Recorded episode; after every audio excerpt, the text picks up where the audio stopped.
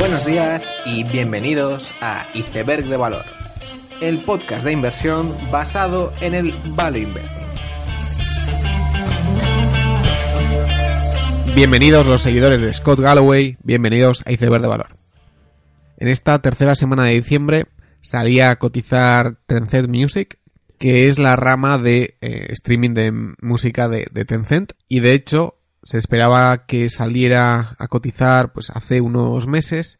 pero después de ver cómo estaba el mercado y especialmente la cotización de muchas empresas chinas, pues Tencent decidió no hacerla pública hasta que ha decidido finalmente sacarla esta semana. Tencent Music sería algo así como un Spotify en China, pero lo más curioso o lo más importante es que de la misma forma que Spotify pues tiene ciertas amenazas como son un oligopolio de empresas que bueno eh, tienen la propiedad de los derechos de la música y eso pues eh, a nivel de margen bruto pues es un coste muy importante para Spotify y es de la misma forma un problema para Tencent Music.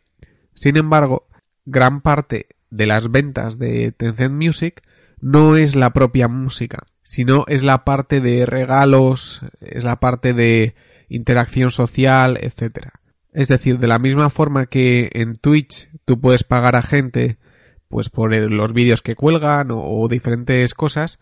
eh, Tencent Music, además de la propia escucha de la música, es una red social interna que hace que alrededor pues de esa música y de ese streaming eh, se intercambien pues muchísimos puntos y diferentes tipos de regalos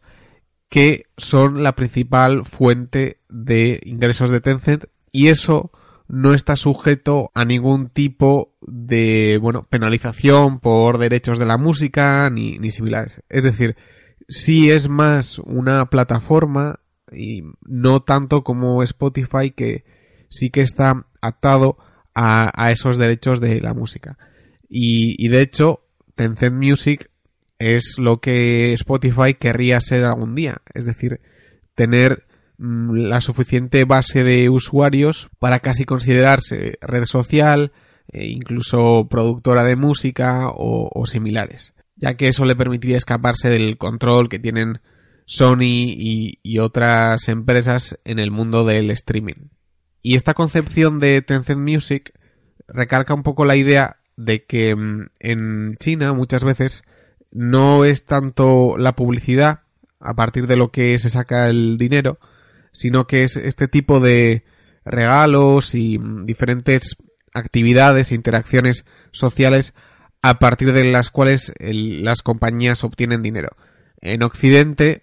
pues la publicidad se ha convertido en forma más importante de, obtención de ingresos, tanto para Google como para Facebook. Sin embargo, en, en China, pues si vemos Tencent u otros, la publicidad no es una parte tan, tan importante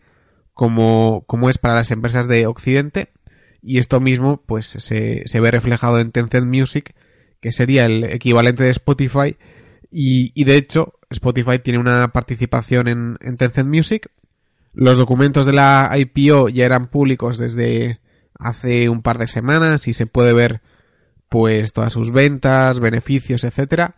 Y pues salía a cotizar esta semana y Tencent Music capitaliza a unos 20.000 millones de dólares, del cual Tencent es en gran parte propietario. Una noticia que no había comentado y es de hace un par de semanas es el de los negocios de funerarias de Inglaterra que mm, por otro lado, una de las noticias más importantes o más sonadas de esta semana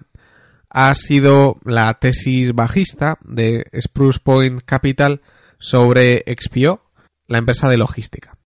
Spruce Point Capital hace precisamente esto, publica tesis bajistas pues de vez en cuando sobre muchas empresas y especialmente sobre roll-ups, que son empresas que consolidan, o sea, adquieren y consolidan un determinado sector. Y XPO, pues eh, siendo pues una empresa que ha hecho precisamente eso de la mano de Bradley Jacobs. Y es verdad que llevaba como dos, dos años y pico sin hacer ninguna adquisición, pues sí que mm, en los años 2012 hasta 2015, pues sí que hizo una serie de adquisiciones. Y ahora pues estaba en, en fase de expansión de esas adquisiciones y como digo, pues Spruce Point suele hacer eh, tesis cortas de, este tipo de empresas y esta semana pues ha tocado XPO y después de esta tesis la, la acción pues bajó un 30% lo cual es bastante importante teniendo en cuenta que es una eh, empresa bastante grande cotizaba unos 8 mil millones de dólares y que una tesis bajista sea capaz de pues bueno tumbar una acción y, que baje un 30% pues es bastante impactante. Y lo primero que mm, hay que decir es que cualquier roll-up o empresa que consolida un sector está muy expuesto a este tipo de, de actitudes o a este tipo de presentaciones, ya que se han encontrado muchos fraudes en roll-ups, Entonces, a menos de que seas pues casi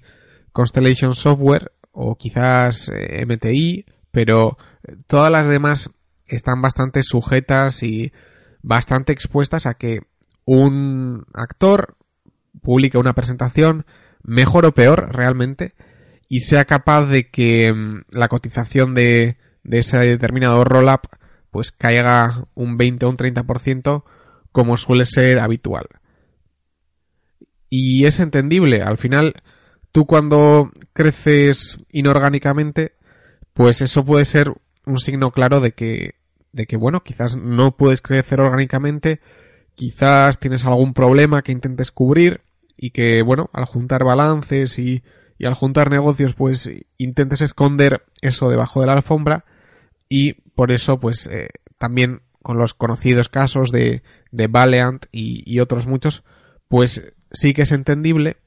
Aún así, hay que destacar que hay casos de roll-up extremadamente buenos y, y, que han sido casos de creación de valor para el accionista durante muchos años y lo siguen siendo. Eh, está el caso de Danaher, en, el podcast hemos hablado mucho de, de Watsco, de Pool Corp, son, bueno, pues empresas que han sabido consolidar un sector de forma muy, muy buena y sin ningún tipo de, trampa. Por otro lado, yo sí que conocía Spruce Point Capital, ya que ellos mismos tienen una tesis bajista de, de Envirostar y de hecho, pues cuando Envirostar hace un año estaba a 35 dólares, eh, Spruce Point Capital publicó la tesis bajista, bajó a 22, dio una muy buena oportunidad de comprar y luego pues eh, volvió a subir a 35 o 40 dólares y y la verdad es que la presentación y la tesis bajista de, Spruce Point sobre EnviroStar me pareció bastante mala. Bastante mala y como suele ser también habitual en, en tesis bajistas, se agarran a, a temas que, bueno, o sea, sin ser mentira claramente, es estirar mucho eh, la realidad. Y yo creo que en el caso en estará al menos mm, no tenían razón y, creo que se va a demostrar que, que no. Y de, y de hecho, mm, ellos, Spruce Point, se suelen enorgullecer de que, bueno, muchas de sus tesis bajistas han sido exitosas y mm, ese exitoso es muy relativo. Porque para mí, una tesis bajista exitosa, pues sería ser, pues estar corto en, GoPro y que baje de, de 20 a 3 y que no suba nunca más, ¿no? Pues eso para mí sería una tesis bajista bien ejecutada y tenía razón. Y Snapchat, pues algo parecido, ¿no? Eh, aparece a 20 dólares y luego se va a 8 y parece que no, no es capaz de remontar eso. Sin embargo, Spruce Point se enorgullece de estar corto en Ametec, por ejemplo, que es un roll-up que, bueno, venden sensores y, diferente tipo de equipamiento industrial. Publicaron una tesis bajista y la acción bajó un, un 20%. Sin embargo, Ametec es una compounder increíble. que ha multiplicado su valor eh, varias veces y ha sido un caso de éxito brutal. Y es verdad que quizás en ese momento justo histórico, Spruce Point publicó, la acción bajó, pero después de cinco años la acción de Ametec estaba mucho más arriba y la empresa había creado mucho más valor. Por lo tanto, mm, hablar de casos de éxito donde te has puesto corto en una super compounder, pues no me queda claro que, que tu tesis era correcta. Y yo el caso de XPO pues no lo conozco tanto. Mm, parece que entraban en mucho detalle del, del pasado de los directivos, de que si habían sido partes de fraudes o no. Aún así, parece que también había errores eh, a nivel contable y, y, diferentes, pues, afirmaciones que intentan buscar ser extremadamente sensacionalista y no hacer simplemente una tesis bajista, sino echar bombas a, a ver qué pasa y, y, ser lo más sensacionalista posible. Y, de hecho, bueno, al final Spruce Point consiguió su objetivo, que es que XPO bajara un 30%. Aún así, no me queda claro que, que sigan cortos después de ese 30%, ya que pues probablemente su, su único objetivo era ese, que en un día bajara mucho eh, cerrar el corto y ya está. Y no creo que les importe mucho los, los fundamentales de, de la compañía realmente. Y, y de hecho, XPO eh, publicó pues una recompra de acciones bastante importante, pues en forma de, de puñetazo en la mesa o, o, algo similar para intentar hacer contra a, a, esa tesis bajista. Para concluir, decir que yo pues no, no conozco el caso de XPO, pero como conclusión decir que mm, muchas tesis bajistas se publican con intenciones pues muy claras y muy interesadas de hacer bajar una acción muy rápido, vender y, y ya está, simplemente sembrando el pánico y es posible y quizás sea este el caso de, de XPO, que como digo no soy ningún experto. El capítulo de hoy va inspirado en una noticia de, de esta semana, que es que Google ha sido llamado a declarar en el Congreso, en Capitol Hill, y Sundar Pichai, que es el CEO, estuvo respondiendo a las preguntas de, de muchos políticos del Congreso sobre pues eh, cómo Google trabaja y diferentes problemáticas que esos congresistas veían en la labor de Google. Y personalmente, y esto es una opinión, en España la opinión que la gente tiene de, de, los políticos es bastante mala y quizás pensamos que pues fuera siempre la hierba es más verde. Aún así, creo que las declaraciones de, Sundar Pichai y en parte las propias de, de Zuckerberg hace unos meses, pero especialmente las de Sundar Pichai esta semana, han sido para mí uno de los espectáculos más lamentables que he visto en, en tiempo, donde una serie de políticos pues comentan qué hace Google y, no lo acaban de entender realmente. O sea, no, no entienden el negocio, no entiende, no entienden muy bien cómo funciona. Y es un, un grupo de políticos que intenta pues ser de alguna forma muy severo con Google sin acabar de, de entenderlo y le preguntaban a Sundar Pichai si una persona dentro de Google sería capaz de modificar pues el, el algoritmo de búsqueda y así eh, favorecer un, un, determinado punto de vista político frente a otro, etcétera. Y, y, muchas veces pues Sundar Pichai decía que no, que, que realmente hay muchas capas de revisión y que no es es casi imposible que una persona sea capaz de modificar el, ranking de búsquedas. Y sin embargo pues los políticos decían que sí no o sea eh, la persona que más sabe sobre el algoritmo y, y, cómo funciona Google dice una cosa y los políticos ante esa evidencia pues dicen que no que ellos tienen razón y que y que realmente ellos lo entienden mejor. Y en general invito a cualquier persona a, a ver un resumen de, de esta declaración que creo que fue de, de unas cuatro horas, cinco horas, ya que muchas de las preguntas de los congresistas pues me parecen bastante eh, penosas o incluso cómicas de alguna forma. El capítulo de, esta semana, por lo tanto, va, va sobre regulación y empresas grandes, ya que hay que tener en cuenta que casi todas las empresas grandes, especialmente si están de cara al consumidor, pues están sujetos a un riesgo regulatorio, no sé si cada vez más grande, pero al menos un riesgo bastante evidente, como se puede ver en, las declaraciones de, de Google y Facebook en el Congreso, pero especialmente en Europa con las multas que, Google en particular ha recibido, que ya van dos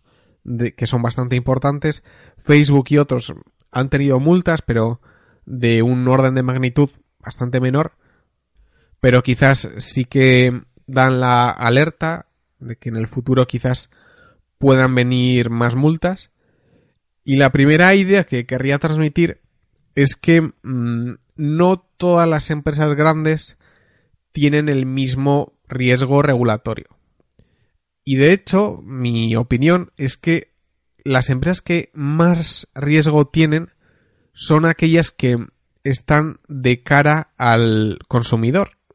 Y que la pregunta que mm, hay que hacerse siempre es, ¿esta empresa a quién está dejando sin trabajo? En el caso de Facebook o Google, se trata de mm, televisiones, eh, agencias de publicidad, em, otros competidores que no tienen su escala, etc. En el caso de Amazon, es todo el segmento retail que da empleo a muchísima gente. Eh, en el caso de Netflix, es las agencias de media y todo el mundo de productores de, de películas y series. Y por ejemplo, en el caso de Microsoft, está un poco más diversificado, pero es el mundo más corporate. Y con esto lo que quiero decir es que mm, es importante ver a quién dejas eh, sin empleo, ya que esa misma gente es capaz de armar mucho revuelo. Eh, ya se ha visto en el caso de Facebook como todos los periódicos, todas las televisiones le hacen contra, pero en, el caso de Amazon, pues quizás no sean estos periódicos, pero hay muchísima gente que trabaja en el negocio del retail y está sufriendo las consecuencias de, de Amazon y toda la venta online. Y muchísima gente se va a quedar sin empleo en, primera instancia. Luego es evidente que, que, encontrarán otro empleo, pero que hay mucha gente que va a perder eh, su empleo actual debido a Amazon. Y eso de alguna u otra forma va a causar revuelo. Y eso va a causar problemas porque esa gente, esa muchísima gente que trabaja en el mundo retail, puede protestar, puede decir muchas cosas y puede votar. Y si puede votar, eso significa que mm, tiene potencialmente la capacidad de regular Amazon y hacerle pues la vida imposible. Sin embargo, las empresas que no están tan de cara al consumidor, me parece que el riesgo regulatorio es un poco menor, ya que, por ejemplo, Microsoft, ¿no? Digamos que Microsoft consigue hacer un software eh, para las empresas que, es dominador absoluto y tiene un foso increíble. Al regulador le va a dar igual que las empresas paguen una borrada por su software. nadie se va a poner triste por eso. Sin embargo, si muchos retailers o muchos pequeños negocios o pequeñas aplicaciones que podrían hacer competencia a Google, Facebook u otros van a la quiebra, eso sí que es potencialmente objetivo de, gran regulación. Si repasamos las multas que, han recibido las compañías durante los últimos años, destacan especialmente en Europa las dos de Google, que son una de 2,7 mil millones y otra de 5 mil millones de dólares, y que son precisamente las mayores multas que se han puesto a, compañías tecnológicas, creo que en la historia. La del 2017 fue por Google Shopping, que es un producto que, que no mucha gente utiliza y es curioso que se haya puesto una multa de 2.700 millones por, por un producto que es un poco desconocido para mucha gente. Y la, la idea detrás de la multa era que Google favorecía, evidentemente, su producto de, de compras cuando alguien ponía, pues quiero comprar un paraguas y el Google ponía su producto encima de todas las entradas orgánicas, por así decirlo, y así promocionando su propia, digamos, empresa de metasearch, por así decirlo, de productos de consumo. Y por favorecer eh, su producto en su buscador, pues Google fue penalizado por 2.700 millones y fue obligado a que, pues en ese recuadro de, compras de Google, pues aparecieran otros buscadores de, productos eh, incluidos con el propio Google Shopping. En el 2018 la multa de Google fue de 5.000 millones y fue por Android. Concretamente fue porque obligaba a los fabricantes de móviles que si querían que Android fuese en sus dispositivos de forma gratuita, tuvieran que tener obligatoriamente pues Google Chrome y el buscador de Google. Y es algo que Google em, ponía como condición necesaria para que Android fuera gratis, que su paquete de aplicaciones pues fuera siempre en los móviles. Y esto la, la agencia europea pues lo vio como un monopolio, ya que pues evidentemente, como es el foso de Google, tú desarrollas Android, obligas a poner tus aplicaciones a partir de las cuales consigues eh, beneficios o, ventas debido a, tus productos de, publicidad, que son los que aparecen en, en Google Search. Y entonces, si algún fabricante quería ofrecer esos mismos móviles sin esas aplicaciones, Google denegaba completamente la, licencia de Android para hacerlo.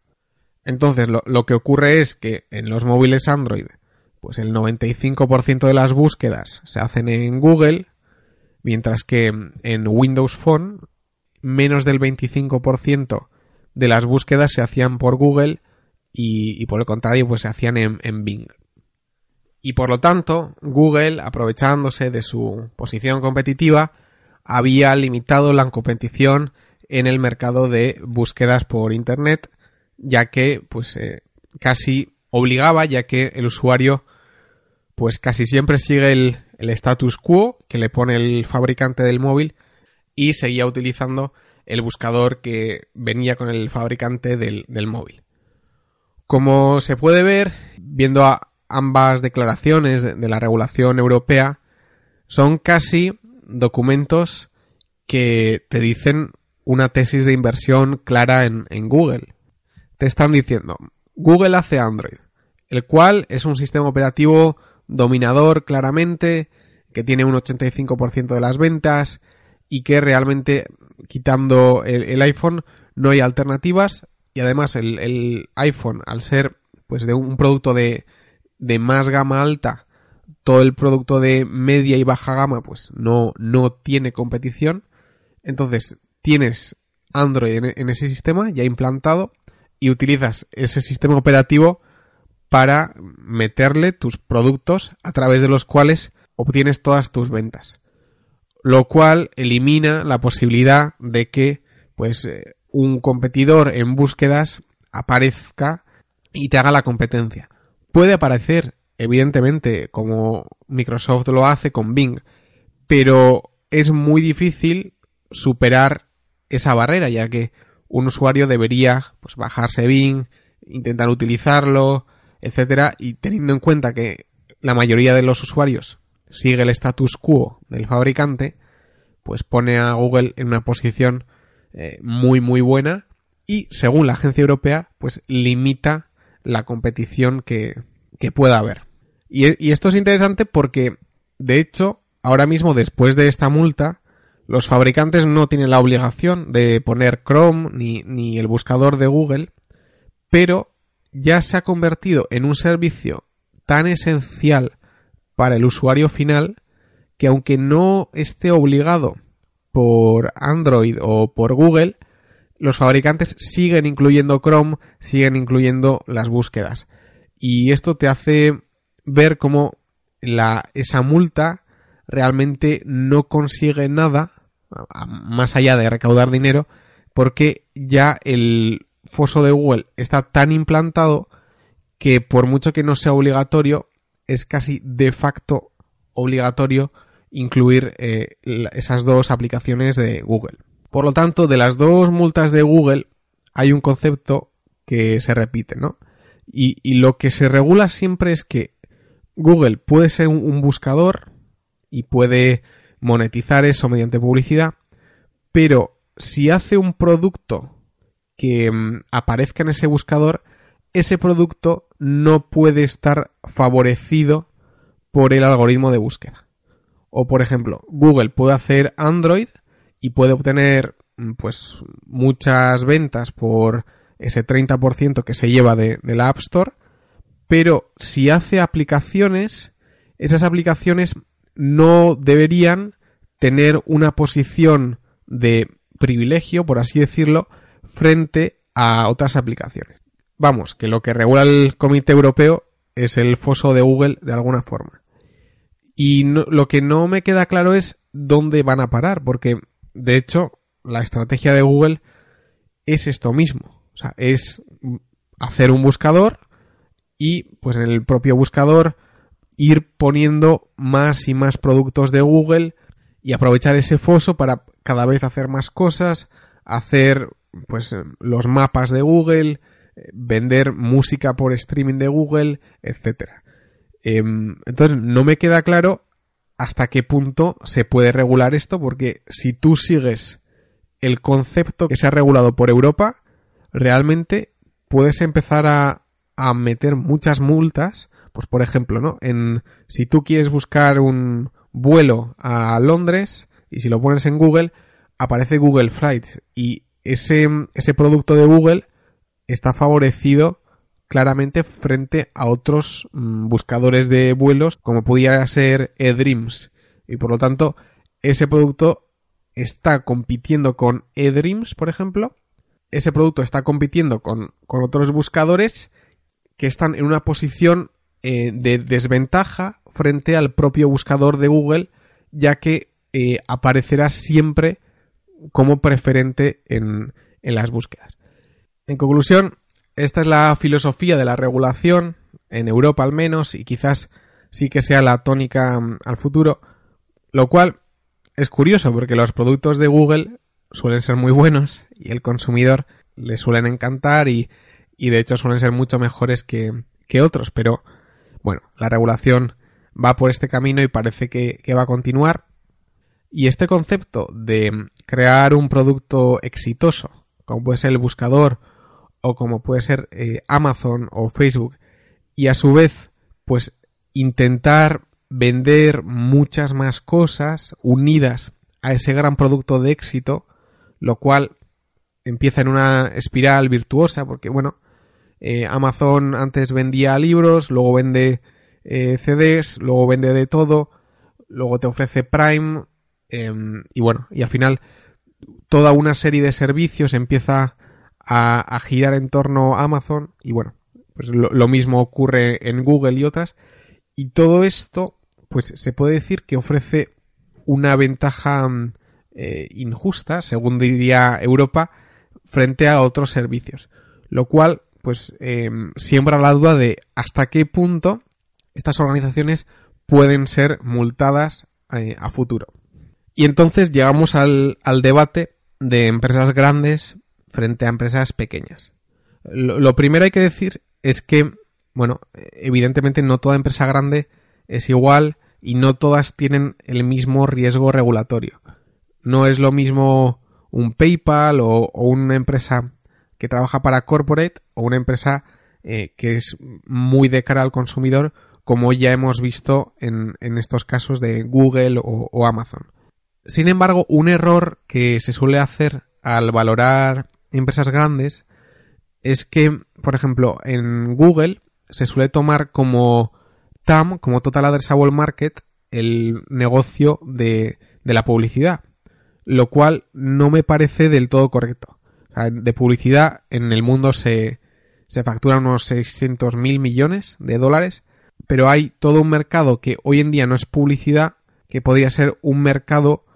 que Google podría abarcar o Facebook podría abarcar. Está el mercado de marketing que se añade al mercado de la publicidad, luego están los propios alquileres de muchas empresas, ya que si muchos negocios pasan a ser solo online, pues pagar a Google o pagar a Facebook es una especie de alquiler para atraer tráfico a tus páginas. Además, si tu publicidad es muy segmentada y de mucha calidad, pues eso puede hacer que la cuota de publicidad sobre el PIB aumente, porque si tu publicidad antes tenía un ROI de X y era un 2-3% de,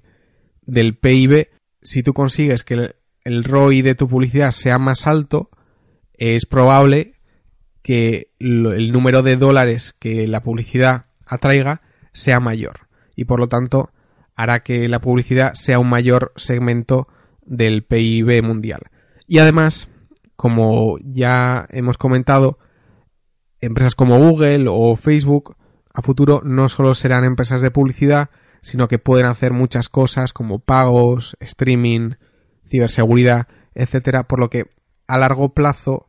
su crecimiento no está limitado únicamente al, mundo de, la publicidad, aunque sí que es verdad que tener como fuente de tus beneficios eh, únicamente un, mercado como es el de la publicidad, pues sí que puede ser problemático a, medio plazo. Con esto lo, lo, que pretendo decir es que el TAM de estas grandes empresas tecnológicas pues es grande y, expandiéndose y más grande del que pueda parecer. Por otro lado, como hemos comentado, el, riesgo regulatorio es alto ya que tiene la apariencia de, de una especie de monopolio eh, natural que se ha creado y eso atrae a el regulador y sea fuente probablemente de muchas multas a futuro. Las empresas pequeñas no suelen tener este problema, ya que su alcance es mucho menor y es difícil que tengan pues, eh, una posición competitiva tan dominadora o que atraiga al menos al, regulador y por lo tanto normalmente una empresa pequeña sobre su TAM pues tiene una porción muy pequeña y por lo tanto el, el espacio para crecer es muy amplio. Aún así, en empresas pequeñas hay que admitir, aunque hay muchas excepciones, que son más endebles o más frágiles en muchos casos, en otros no, pero a, diferentes pues, crisis o, diferentes problemas que pueda haber, son más frágiles ante pues eh, situaciones eh, más difíciles, ya que, pues bueno, eh, si una empresa grande se mm, propone destruir a una pequeña y puede permitirse perder dinero durante 10 años en un sector, pues es probable que la empresa pequeña acabe por, por quebrar o, al menos no le vaya muy bien. Por lo tanto, estas ideas que, que he comentado, como siempre, hacen que valorar sea pues un arte y no sea para nada fácil. Porque en negocios muy grandes tienes toda la problemática de la regulación y cómo va a avanzar eso. Sin embargo, tienes un foso muy amplio y que eres bastante sólido a largo plazo. Sin embargo, en empresas pequeñas mm, tienes un amplio recorrido para crecer, pero eres más débil ante problemas que pueden haber eh, o que una gran empresa compita contra ti directamente y no le importe perder dinero. Por lo tanto, es muy difícil asignar un múltiplo a una empresa u a otra. Porque yo puedo decir, esta microcap no merece un múltiplo de 15 veces, porque, oye, si Google merece un múltiplo de 18, pues no es lógico que esta microcap tenga un múltiplo de 15. Pero es que probablemente Google sí tiene eh, un foso increíble, pero tiene otros problemas. Mientras que esa microcap no tiene ese foso, pero sí que tiene un, amplio recorrido de, crecimiento. Y esa temática la abordaba Peter Lynch en su libro de Batiendo a Wall Street y él ponía un gráfico que es el de el ratio PER del Standard Poor's y el, el PER de otro índice que era el New Horizons, que es, eh, bueno, todo un cúmulo de, de empresas pequeñas, que podría ser el, el Russell 2000 ahora, y lo que él veía es que las empresas pequeñas tenían un premium normalmente. Y de hecho, el ratio PER de empresas pequeñas y grandes oscilaba entre 1 y 2, siendo 2 que el PER de empresas pequeñas era el doble que el de las empresas grandes, ya que se percibía que el recorrido para crecer era mucho mayor en empresas pequeñas. Y por lo tanto, él lo que decía es que había que comprar empresas pequeñas cuando el, ratio PER de empresas grandes y, pequeñas se, se, ponía a un nivel equivalente, es decir, que la división fuera 1, ya que en, en empresas pequeñas el, el recorrido para crecer es mucho mayor. Y este fenómeno de que empresas pequeñas tengan un premio frente a grandes es algo que incluso se ve hoy en día, ¿no? Porque mm, si vemos Google o Facebook,